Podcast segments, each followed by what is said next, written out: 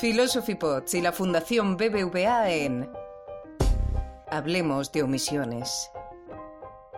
Bienvenidas, bienvenidos a Philosophy Pods. Volvemos con la serie dedicada a las omisiones para hablar de un tema que probablemente sea el más delicado que hayamos tratado aquí hasta la fecha. En él vamos a hablar de suicidio y lo vamos a hacer de la mano de un profesional, de un psicólogo especialista en psicología clínica, que además es uno de los miembros fundadores de la Asociación de Investigación, Prevención e Intervención del Suicidio y Familiares y Allegados en Duelo por Suicidio, una asociación que trabaja en la Comunidad de Madrid. La red IPIS Fights. En Internet la podéis encontrar como redipis.org.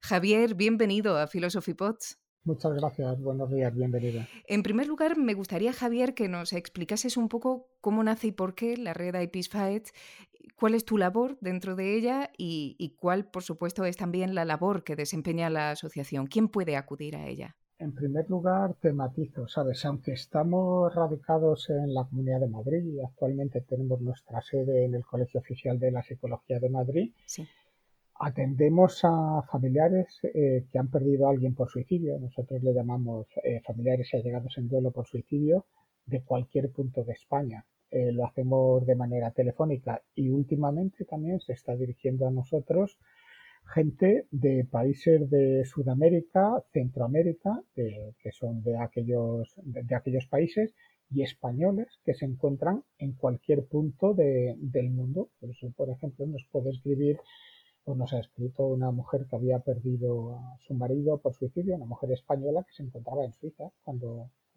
su marido se, se suicidó. Es decir, que no atendemos solamente para la Comunidad de Madrid, sino que atendemos de manera internacional.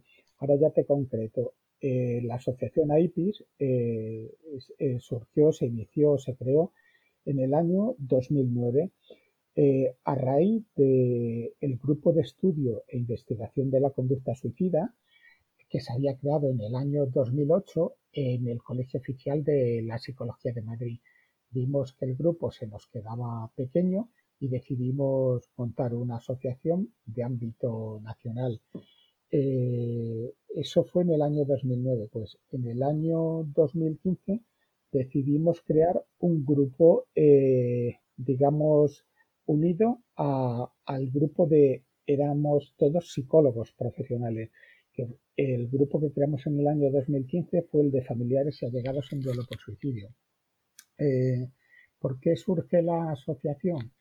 La asociación surge porque nos damos cuenta que hay entre 3.500, 4.000 suicidios por aquellos entonces en, en España y, no vimos que hubiera absolutamente ninguna asociación de ámbito nacional en ninguna comunidad autónoma, en ninguna provincia, no había nada, ni a nivel público ni privado, que se dedicara a la prevención de los suicidios. Entonces, por eso primero creamos el grupo y luego decidimos crear la asociación para concienciar, para elaborar material, para atender a familiares. De hecho, ya me has dicho que vuestra asociación es de ámbito nacional y, e incluso internacional, ¿no? Todo el mundo puede acudir a vosotros para buscar eh, consejo, asesoramiento y, orientación, todo tipo de orientación. Has dicho mm. que en aquella época, cuando se fundó vuestra asociación, morían en España entre 3.000 y 4.000 personas por suicidio.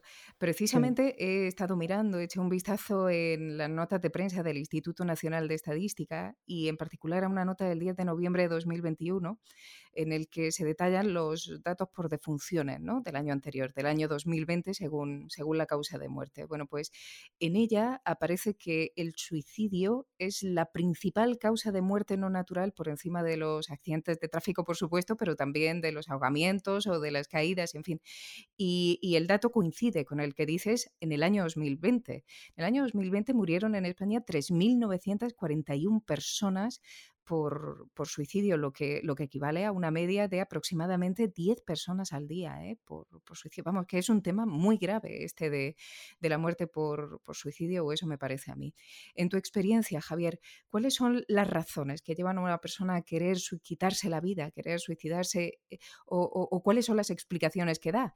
¿Y coinciden las dos? ¿Coinciden las razones de querer quitarse la vida con las explicaciones que uno da en la nota que deja o bien si no ha salido bien, pues cuando, cuando se lo explica a sus familiares, eh, ¿cuáles son las razones? Sí, mira, antes quería matizarte unos datos que has dado, ¿sabes? Porque en España muchas veces la gente, los medios de comunicación se queda con que eh, como si fuera el primer año que, que, es la primera causa de muerte no natural, cuando es la primera causa de muerte no natural ya desde el año 2000, eh, si no recuerdo mal, 8. 2008-2009 es la primera causa de muerte no, natural. Y luego el otro matiz que quería hacerte es que me has dicho, hay 3.941 suicidios en el año 2020. En primer lugar, estos datos no son definitivos, no están cerrados, van a aumentar ahí. Los datos de suicidios en España no se cierran hasta cinco años después de que hayan salido. ¿Anda y eso? sí, pues porque hay una media de como 8.000 muertos aproximadamente eh, que, no están todavía clasificados. Te digo así como a grandes rasgos, en España hay unos 3.000 ahogados accidentales, unos 3.000 precipitados accidentales, unos, mm, fíjate qué dato más curioso, 700 muertos por sobreingesta accidental de medicamentos, no de pesticidas, ni de herbicidas, ni de veneno, sino accidental de medicamentos. Una media de entre 1.500, 1.800 muertos por accidente de tráfico, es decir, todos esos muertos se tarda un tiempo en, dictaminar por parte de la Comisión Judicial, de los jueces, con el informe del médico forense, de, los equipos de policía judicial, de policía nacional, de guardia civil, en determinar eh, digamos, cuál es la causa de, la muerte, si es accidental, si es un homicidio o si es un suicidio. Entonces, los datos, estos que has dado, son temporales y dentro de unos meses tú los miras, pues verás que probablemente hayan aumentado. Luego te matizo un poco más para que veas el tema de, la realidad de los datos o no, eh, comparándolos con otros datos oficiales que, que hay. Pero bueno, me dices, ¿cuáles son las causas principales que llevan a una media entre 10, 11 eh, personas al día a suicidarse, pues en primer lugar es que hay pocos denominadores comunes en las personas que se suicidan, pero en segundo lugar es que no hay ni una sola pregunta en la que se intenta averiguar las posibles causas que han llevado a las personas a suicidarse. Es decir, cuando tú has sacado los datos del INE, te habrás fijado que solamente el INE proporciona cinco datos, que es edad, sexo, comunidad autónoma, antes daba provincia en el que se producía el suicidio, ahora no lo da, el mes en el que lo realiza y el método por el que lo realiza.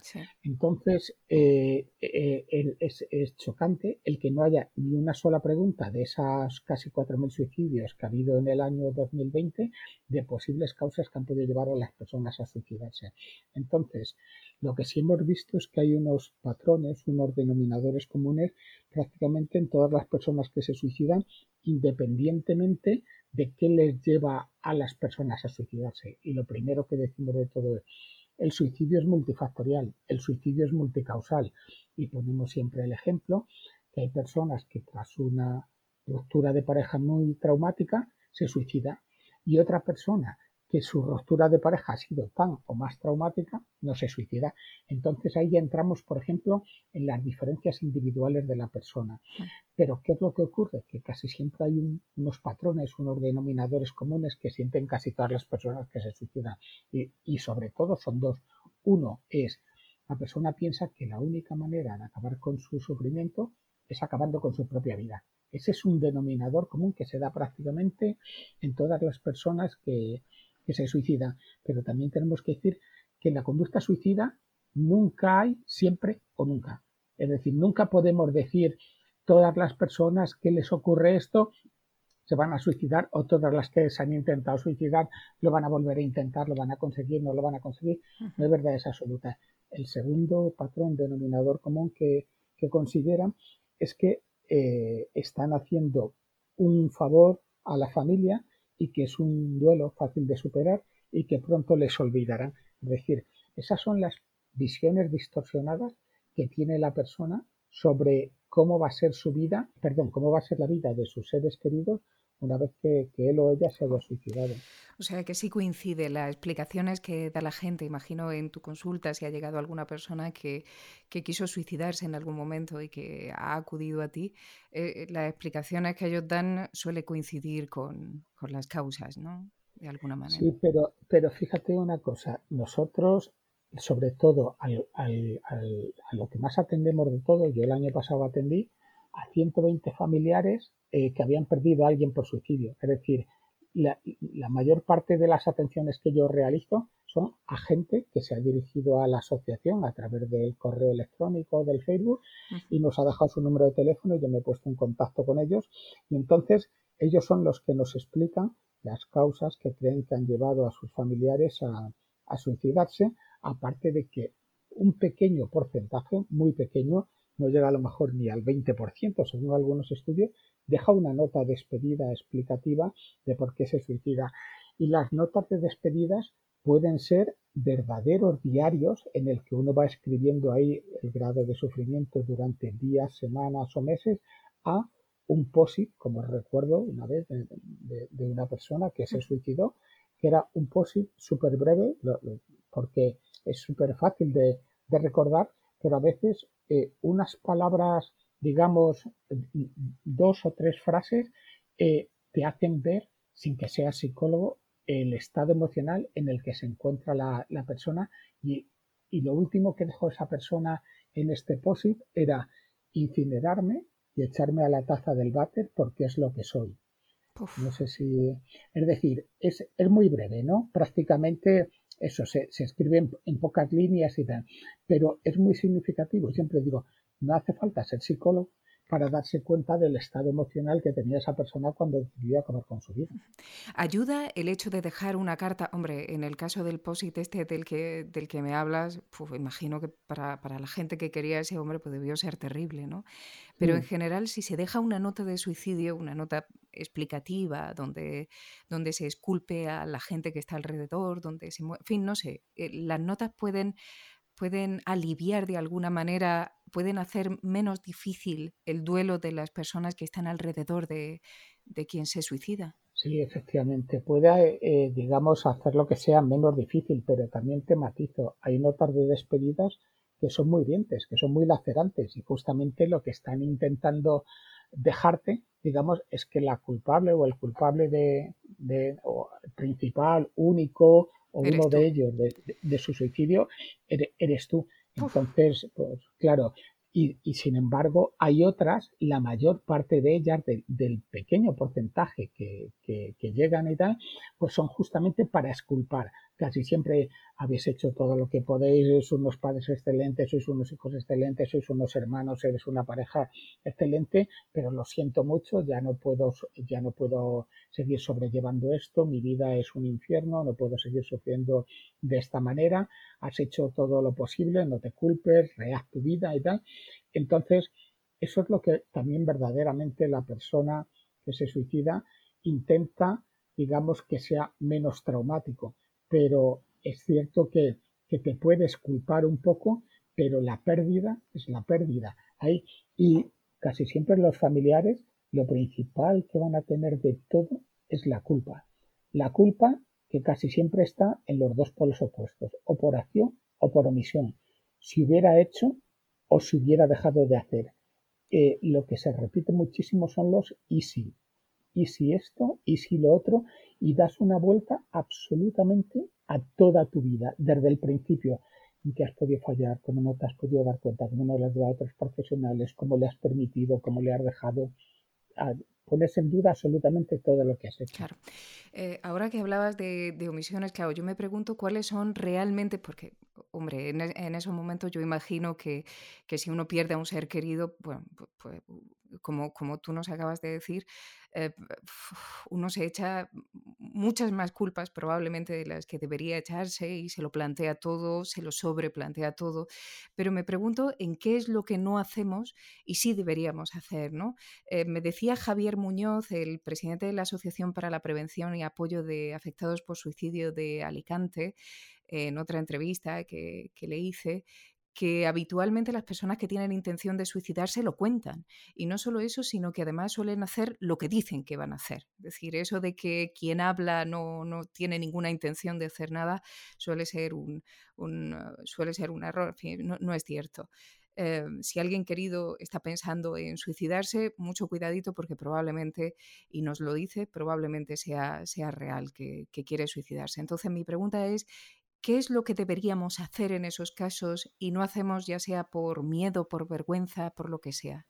Claro, en primer lugar, lo primero que habría que hacer de todo es intentar que nuestro familiar, nuestro ser querido, asistiera a un profesional experto en, salud mental y a ser posible que tuviera formación y conocimientos en prevención de la conducta suicida.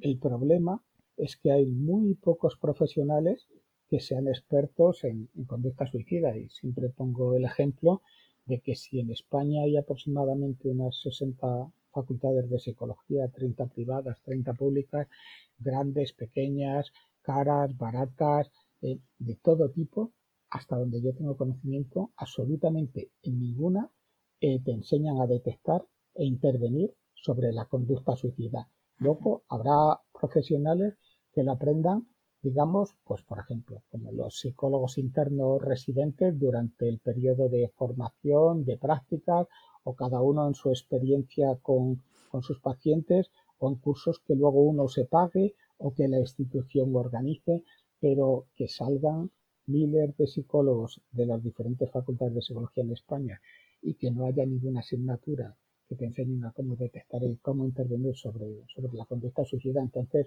claro, cuando decimos ¿Qué es lo que deberíamos hacer? Derivarlo a un profesional de la salud mental. Pero en primer lugar, por norma general en lo público, la salud mental está bastante saturada. El tiempo de espera para que te den cita puede ser tres meses eh, como de, media, pero luego te dan cita de mes en mes.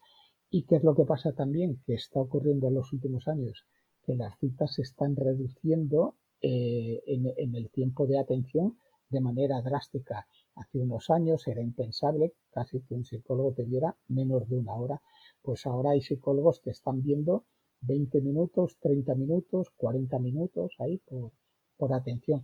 Entonces, ¿qué es lo que pasa? Que hay una ratio muy mala de, de, los, de los profesionales que tienen que atender a, a los pacientes. Es decir, en lo público, por ejemplo, puedes estar totalmente saturado eh, para dar una cita y, durante toda la mañana estar viendo un paciente detrás de otro, detrás de otro, detrás de otro, sin parar ahí. Una cosa también que, nos decía Javier, Javier también nos hablaba de, esto que nos estás contando, pero otra de las quejas que tenía, aparte de, estos tiempos de espera terribles, ¿no? Uno va, porque lo que nos decía, y tú, tú me corriges también si, si no fuera así, eh, lo primero que uno debe hacer, como, como tú nos acabas de decir, es atención primaria, ir a, si tú sientes que, tienes un problema o que, bueno, empiezas a tener pensamiento suicida, ir a atención primaria y de allí en principio deben derivarte a un psicólogo o psiquiatra, pero claro, el problema está en que los tiempos de espera son enormes y después pues eh, esas cortas sesiones que tienen, ¿no? Pero otra cosa que nos decía también es que él como familiar de una persona que se suicidó, él, sintió que no tuvo la relación con los psicólogos y los psiquiatras que trataron a su madre que debería haber tenido. Él, sintió que mm, se sintió un poco solo al final, ¿no? Cuando ocurrió todo no tuvo explicaciones, no pudo hablar con los psicólogos, con el psiquiatra, en fin, con quien tratara a su madre. Y, eh, en fin, eso para él era una pérdida, era un problema. ¿Tú esto te lo has encontrado también? El hecho de que la familia vea que no puede hablar con la persona que, ha tratado a su familiar. Sí, pero te digo, es que viene, digamos, de una cosa que es el tema de el secreto profesional, la confidencialidad, el derecho del, paciente. Entonces, ¿qué es lo que ocurre? Que no es ya una vez que alguien ha perdido a alguien por suicidio, sino que simplemente puede ser cuando eh, tú tienes, vamos a poner el caso de, una pareja, de un matrimonio, que tu marido o tu mujer se tiene ideación suicida o se intenta suicidar y tú intentas hablar con el profesional de la salud mental y te va a decir que no puede hablar contigo justamente por estos temas. La confidencialidad, el, secreto profesional, el derecho del paciente, la ley general de, de sanidad, tal. Entonces, ¿qué es lo que ocurre? Que te, dicen que no, que no pueden hablar contigo, acaso, por ejemplo, que, que, el paciente lo autorice de manera, de manera por escrita en un consentimiento de que informen o de que asesoren a, a su ser querido. Y, y, como continuación a eso está también lo siguiente, es decir, lo mismo se hace si está vivo que si está muerto. No, mire, lo siento mucho, eso por el secreto profesional o la confidencialidad, yo no puedo informarle, por ejemplo, de las causas de posibles causas de, de la muerte de, de su madre, eh, o de lo que me había dicho en consulta o de si lo había pensado desde hacía muchísimo tiempo. No te van a informar absolutamente de nada, pero porque choca justamente con todos estos temas que hemos dicho. Claro, pero parece que, que desde luego, desde ese extremo que es el de la privacidad, tanto si uno está vivo como si está muerto, en fin, hay cosas que pueden no querer que sepan sus familiares, ya esté vivo o esté muerto, ¿no? Pero no sé, imagino que, que, debería haber, o, no sé, daba por supuesto que habría algún tipo de protocolo en el momento en que muere el familiar de alguien que yo estoy tratando como profesional de la salud mental. Eh, sus familiares, algo les tengo que decir o, de alguna manera tengo que, que tratar con ellos, ¿no? Para evitar que su dolor sea tan grande, sin necesidad de revelar ningún, ningún, no sé, ni, ningún secreto, ningún, eh, no sé, no, no hay ningún protocolo una vez que muere el paciente de, de, de intentar de atenuar el dolor de la familia. Bueno, pr primero te explico una cosa. Sí. En España, eh, la sanidad eh, está delegada en, la, en, las consejerías de sanidad, con lo cual cuando dice no hay ningún protocolo, cada comunidad autónoma tiene puede actuar de una manera, claro, tiene, puede actuar de una manera totalmente diferente, pero vale, yo te voy a decir, yo creo que he hablado con familiares, a lo mejor vamos, estoy prácticamente seguro, de todas las comunidades autónomas, de todas. Y absolutamente en ninguna me han dicho que una vez que murió su familiar, alguien de manera pública se puso en contacto con ellos para darle asistencia psicológica en duelo por suicidio. Absolutamente ninguna. De algunas sí que he leído en medios de comunicación de que tienen un equipo para cuando se produce un suicidio o para orientar a los familiares cuando hay un intento de suicidio. Una cosa es lo que ponga sobre el papel, me explico. Hay comunidades autónomas que tienen pro programas de prevención de conductas suicidas y que, y que lo tienen contemplado, pero de ahí a que lo pongan en práctica eh, es, es, muy diferente. En muchos de, de los casos hay de, de, de, los familiares que contactan con nosotros, casi siempre nos han dicho, eres la primera persona, eres el primer profesional que nos ha orientado, que nos ha ayudado, que nos ha escuchado, que nos ha apoyado y estamos hablando solamente, fíjate, siempre, siempre, siempre es de manera telefónica, no es de manera presencial, porque digo que atendemos a gente de, de toda España. Entonces, nunca, absolutamente nadie de ninguna comunidad autónoma me ha dicho, se pusieron en contacto conmigo de la Consejería de Salud Mental de mi comunidad autónoma y me dijeron que tenemos un grupo de familiares en duelo por suicidio, son los supervivientes, eh, y, creo que las, no sé si aproximadamente en España hay como unas 20 asociaciones de prevención de, perdón, de, de familiares en duelo por suicidio y todas están montadas de manera particular, casi siempre, prácticamente todas, por familiares que han perdido a alguien por, por suicidio. Es decir, yo no conozco a día de hoy ninguna que sea pública, ninguna. Ya. Te iba a preguntar también qué deberían hacer las instituciones y no están haciendo, pero parece claro, ¿no? Algo que se suele repetir o que yo he leído y se reitera es que las asociaciones, los, los familiares piden un plan nacional para la prevención del suicidio. Eh, ¿Tienes alguna idea de cómo va eso? ¿Se va a hacer? ¿No se va a hacer? ¿Tenéis información sobre esto o no? Bueno, pues hace poco se aprobó, después de 12 años, la Estrategia Nacional de, Salud Mental, eh, en el que la línea tercera habla de, la prevención del, suicidio. Entonces, es cierto que, que, que hace poco el presidente del gobierno salió en los medios de comunicación diciendo que se iba a poner un teléfono de atención 24 horas para personas que tuvieran ideación, intentos de suicidio. Espero que sea ampliado a los familiares que han perdido a alguien por suicidio. Espero que sea ampliado a los profesionales que, no saben cómo, cómo actuar con pacientes con ideación suicida. Y cuando digo profesionales no me refiero solamente a los del mundo sanitario, sino que me puedo referir, por ejemplo, a los del mundo educativo, es decir, a nosotros nos contactan profesores, educadores de colegios e institutos que alumnos suyos o se han intentado suicidar dentro del mismo instituto, o se han suicidado dentro del mismo instituto, se han intentado suicidar en un colegio. Estamos hablando de niños desde 6 y 7 años que, se han suicidado. ¡Qué barbaridad!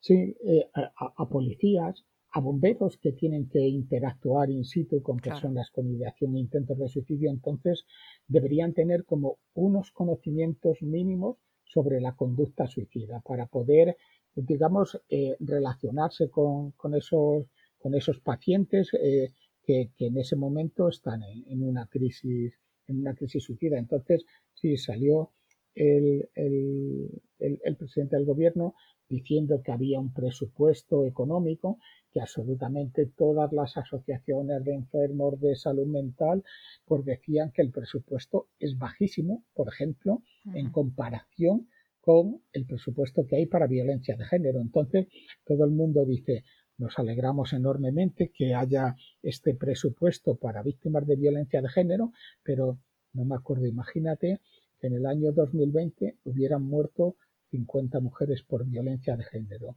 y sin embargo han muerto prácticamente 4.000 personas por suicidio. Digamos, no es en absoluto proporcional, digamos, los esfuerzos económicos que hay y humanos para prevenir el suicidio que para prevenir las muertes por, violencia de género. Entonces, ¿eso qué significa? Que la sociedad en general ni las autoridades políticos sanitarias están concienciadas sobre la problemática de, la conducta suicida, con lo cual sí hay esos dos puntos. El, el tema del teléfono de atención 24 horas que se piensa montar a nivel público, se supone que por el Ministerio de Sanidad y ese presupuesto económico, digamos, para, para prevención de suicidios, pero yo a veces también digo que es dentro de la Estrategia Nacional de Salud Mental hay una línea, una, una de muchas, y esa línea es la prevención del suicidio. Entonces, muchas veces durante años se ha estado diciendo, tendría que haber una ley de prevención de conducta suicida y yo siempre matizo, una ley dotada de medios económicos y humanos, porque al principio ha habido bueno, desde el año 2012, cuatro iniciativas legislativas de desarrollar propuestas no de ley. Pero ¿qué pasa? Que las propuestas no de ley ni son de obligado cumplimiento ni hay que dotarlas de medios económicos humanos. Entonces ya empezaríamos bastante mal. Entonces vamos a decir, ¿por qué no hacemos una ley? Pero, pero habría que dotarla de medios económicos humanos, porque si no se queda en papel mojado y el papel lo aguanta absolutamente todo. Tú puedes tener una ley maravillosa de prevención de suicidios, que es lo que pasa a veces con las ciertas consejerías de sanidad de diferentes comunidades autónomas que salen ahí. Tenemos un programa de prevención de conductas suicidas donde sea. Y nos hemos gastado en, en hacer este programa de prevención de conductas suicidas un dineral. Cuando luego dices, vale, eso has pagado por ese programa de prevención de conductas suicidas. Ahora explícame qué presupuesto tienes para llevarlo a cabo. Pues por norma general ya no hay ningún tipo de presupuesto. Claro. Y hablamos de salud mental porque en general parece que está muy asociado, ¿no? Los problemas de salud mental, la depresión, bipolaridad, esquizofrenia, no sé, lo que sea, con los deseos suicida o con la tendencia suicida, en fin, con, este tipo de comportamiento. Em, y tú, de hecho, mencionabas hace un momento que un, factor común de aquellas personas que desean quitarse la vida, o suele ser un factor común, es que desean dejar de sufrir. No es tanto que se quieran quitar la vida, sino que quieren dejar de, sufrir. Y eso es algo, bueno, pues que, desde luego desde la salud mental eh, se debe tratar, pero bueno, que nos puede ocurrir a cualquiera en nuestra vida. Ya tengamos un mm. historial médico, no sé, un historial de, de problema mental, como si no se tiene. ¿no? Eh, háblanos, un poco de los casos que te has ido encontrando en tu práctica profesional. ¿Has notado algún cambio desde que empezaste, que, tú llevas una trayectoria larga de, práctica profesional? ¿Te has encontrado algún cambio, algún cambio de tendencia en el tiempo que llevas trabajando o, suele ser, los casos suelen ser similares? No, yo, fíjate, yo llevo casi 30 años estudiando la conducta suicida y verdaderamente, claro, que ha habido cambios. ¿Por qué? Porque hace 30 años no había ciertos medios tecnológicos. Entonces, ¿qué es lo que para mí es totalmente novedoso? No lo sé, a lo mejor en los últimos, no sé si decir 8 o 10 años, que hace 25 años no existía, es el acoso a través de Internet. Es decir, ¿En, quién se puede dar sobre todo? Pues en los ancianos no se da porque los ancianos pocos se conectan a, Internet, ni están en redes sociales, ni, ni, en muchos casos, si tienen WhatsApp solamente es con unos pocos familiares, no es en grupos de WhatsApp ahí de mucha gente. Lo que ocurre, digamos, sobre todo como, como novedad, es el acoso que pueden sufrir los adolescentes a través de las redes sociales. Eh, ¿Por qué? Porque antes cuando tú, una persona de cierta edad, sufría un acoso, por ejemplo, en el colegio, el acoso se circunscribía solamente al colegio, a las horas del colegio, a las horas del recreo, a las horas de entrar o a las horas de salir. Ahora, a través de las redes sociales, te pueden estar atacando constantemente y de una manera despiadada. Y encima, ¿qué, es lo que pasa? Que los que te atacan no ven, digamos, el dolor que te están causando como si podrían verlo, eh, digamos, cuando te lo están haciendo de manera presencial. Ahora, pienso de todas maneras que estas personas que hacen este tipo de ataques a los jóvenes, a los adolescentes ahí, eh, existían antes y existen ahora, como digo yo, los rasgos psicopáticos. Psicopáticos es solamente de que no tienes empatía absolutamente eh, en absoluto con el dolor ajeno de, las personas. Tú y yo a lo mejor vemos a una persona que se cae y se hace daño y, le ves la caída y casi te encoges y, te duele la caída. Y otras personas, ¿qué es lo que les provoca? Solamente la risa, por mucho daño que se haya hecho la, la persona. Hay gente que tiene rasgos de psicópata, tiene una empatía cero. Claro, a mí lo que me viene a la cabeza es, desde luego, a esos niños, a los niños que sufren el acoso, pues hay que intentar tratarlo, pero hombre, a la, a la gente que acosa, a esos chicos que también acosan al, al, pequeño, parece que también deberían tratarlo de manera obligatoria, además, ¿no? ¿O no? ¿O me estoy equivocando? No, no, sí. Una cosa es que se deberían tratar y otra cosa es que, que se traten ahí. Me, me, estaba acordando de casos reales que han ocurrido en España de chicas adolescentes de 14, 15, 16 años que han acosado a otras compañeras suyas hasta tal punto que su compañera se ha suicidado. Compañeras de la misma edad y de la misma clase.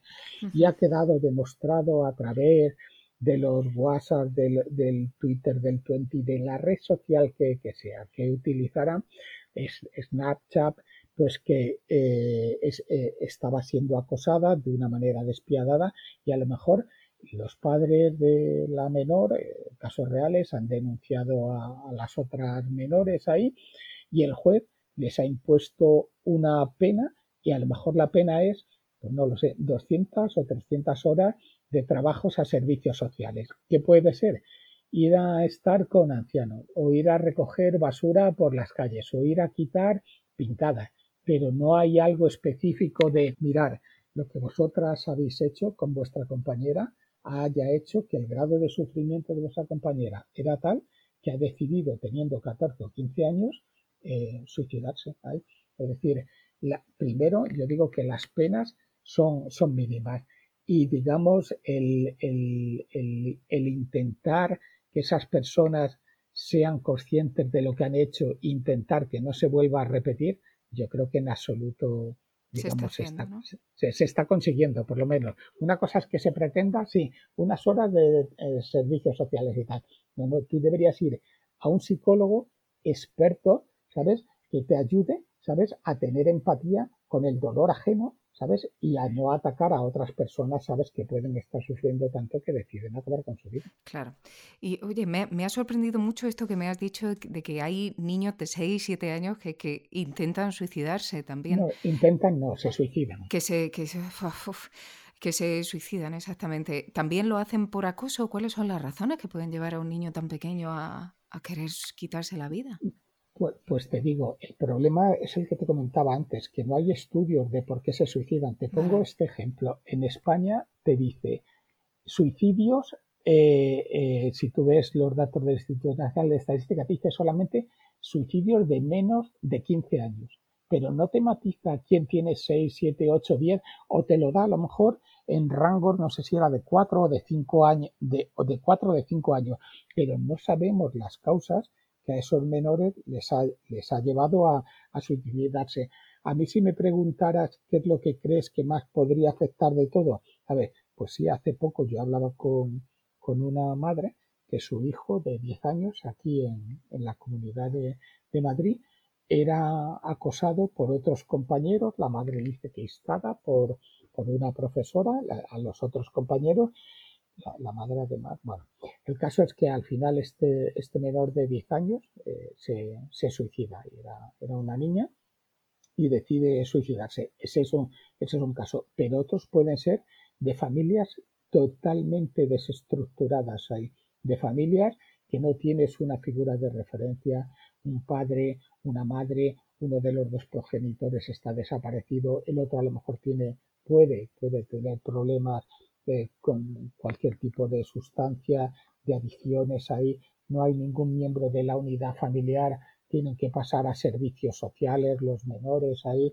no sé, pero yo siempre lo que digo son son casos individuales que nos han podido comentar a nosotros, pero no sabemos el grueso de, los menores de, por ejemplo, en los últimos 10 años, de los niños de 7, 8, 9, 10 que se han suicidado, las causas que les han llevado. Es que no, no lo sabemos. Yo te puedo contar el de uno, dos o tres casos que nos han podido llegar de esas edades. ¿eh?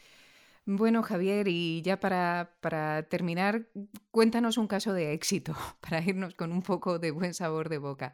Gente que haya acudido a ti, que por, no sé, y que, y que después de un tiempo por fin se haya, no sé, cuéntanos un caso de éxito, por favor, algo positivo. Un caso de éxito fue, eh, empezamos por, por algo traumático que lo acaba, digamos, en, éxito.